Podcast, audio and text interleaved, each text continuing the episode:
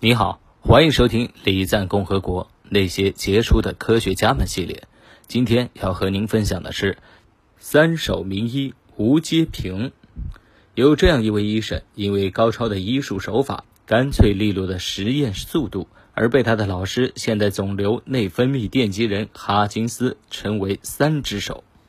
正因为这样的手法，他在美国留下了“三只手”的美誉。他就是吴阶平，一位抱着浓浓的医学之心、报国之志的医生。他留名海内外，成为了著名的医学科学家、医学教育家、社会活动家、九三学社的杰出领导人，中国科学院、中国工程院资深院士。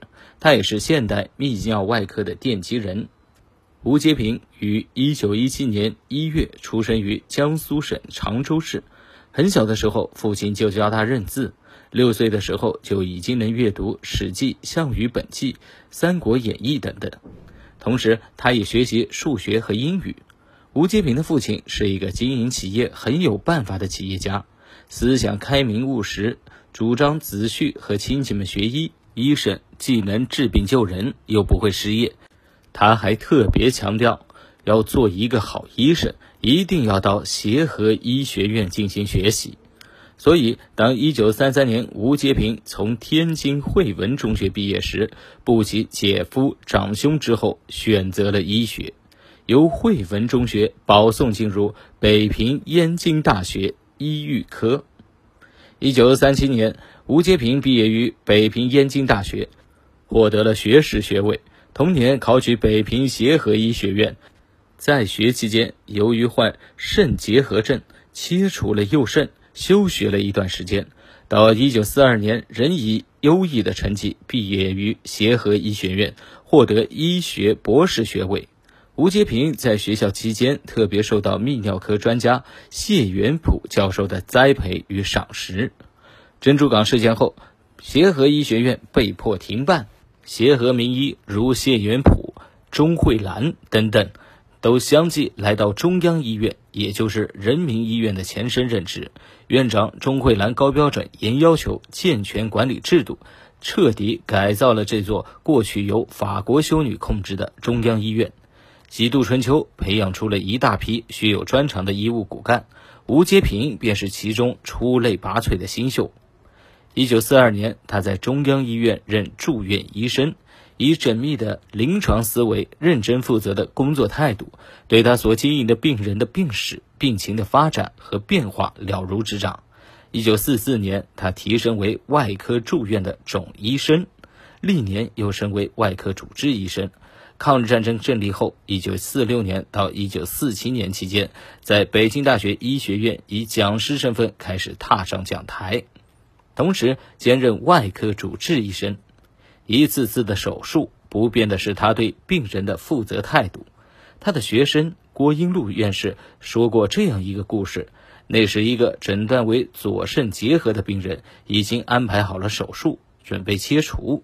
我按照惯例介绍完介绍情况以后，吴老师俯身给病人做了全身检查，随后问我除了。左肾结核之外，病人还有什么问题？我当时说没什么了。于是吴老师又让我再摸摸患者的下体，这一摸，我脑袋嗡的一下，立刻出了满头的汗。因为偷懒，我漏查了病人的阴囊，而病人左侧腹高尾部有很明显的不规则包块，说明他伴有左侧腹阴结核。这个疏忽的结果是，如果病人。腹高结合也需要手术，那就得再上一回手术台。查房结束，我被叫到了办公室，满心心慌的接受了批评。但吴老师只是语重心长的说：“以你的能力，完全可以查出病人的腹高病变，但你疏忽了。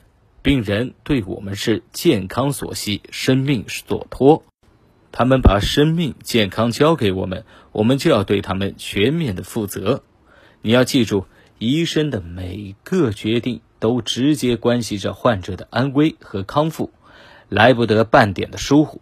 就是这样的容不得半点疏忽，才有了吴阶平那样的步步成就，那样被患者们的爱戴。一九四七年，吴阶平接受学校委派赴美国芝加哥大学进修，师从哈金斯教授。吴阶平在他的指导下从事临床和科研工作，深受哈金斯的器重。当他结束进修的时候，哈金斯有优厚的待遇、良好的工作条件，恳切挽留，并许诺把吴阶平的家眷给接来。吴阶平婉言谢绝了。于一九四八年十二月回国，迎接祖国的解放。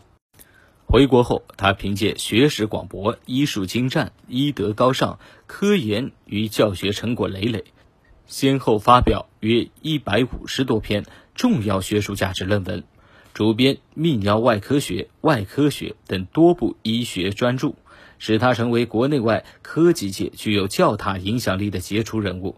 他培养了大批泌尿外科专业人才，为我国医学科学和医学教育事业做出了重要贡献。建国初期，结核病人较多，肾结核在泌尿外科病人中占比非常大。一侧肾结核患者在切除病肾之后，可以靠另一侧正常无病症的肾存活下来。如果双侧肾都患结核，在当时的医疗条件下，少量的进口链霉素对晚期患者毫无疗效，因此被认为是绝症。吴阶平勤于思考，对一般所谓的双侧肾结核，他的诊断产生了怀疑。从1953年开始，积极进行多方面的研究。他应用肾穿刺的方法，从患者无功能的肾中取得尿液，进行结核菌检查和肾造影。并对诊断为双侧肾结核晚期病人的尸体进行检查。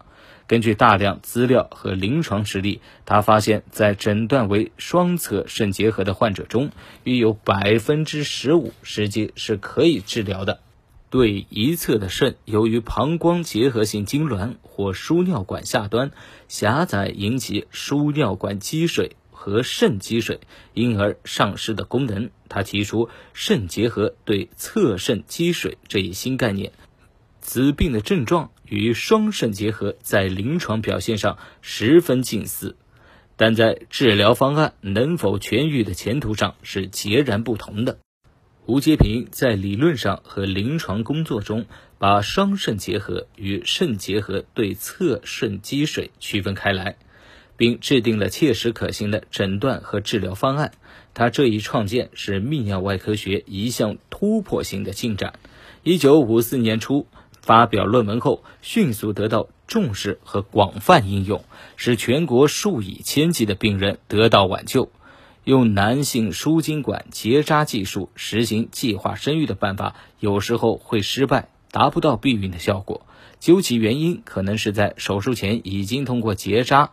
而断断的精子仍有可能在术后使女方怀孕，因此已有百年历史的输精管结扎术并不能在术后立刻得到避孕的效果。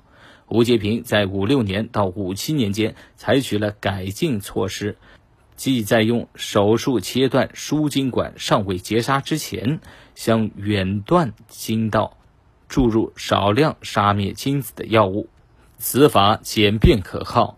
一九五八年发表后，已在全国推广使用，对计划生育工作做出了重大的贡献。以上两项科研成果均获得一九七八年全国科学大会奖。吴阶平医术精湛，医德高尚，他深刻体会病人的痛苦、家属的心情。他认为，医生除了专业知识，还要懂得心理学、社会学、经济学。拥有这样的价值理念，吴阶平还是一位杰出的医学教育家。一九四六年就开始了他的教学生涯。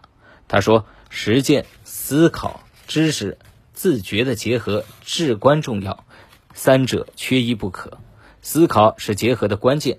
从重视思考到善于思考，要认真学习辩证唯物主义，在实践中认真总结自己的学习体会。”一九八七年六月十三日，北京医科大学向吴阶平颁发了首届伯乐奖荣誉证书和闪光的银鼎。吴阶平兴奋地表达自己的感想：“我平生获得的奖励不止一种，但我最重视的是北京医科大学授予我的第一个伯乐奖。”吴阶平享有九十四岁的高龄，在他年轻时身体并不好，正因为如此，他才深刻体会到患者的痛苦、家属的心情。他多次说过，健康非常的宝贵，没有健康的体魄，国家建设和个人生活都会受到影响。也是因为他有这样的感同身受，他才能更加的为患者考虑，在手术前后思虑周全，也对自己的学生们谆谆教导，只为给那些人们带来健康的身体，给国家建设带来更多健康的新希望。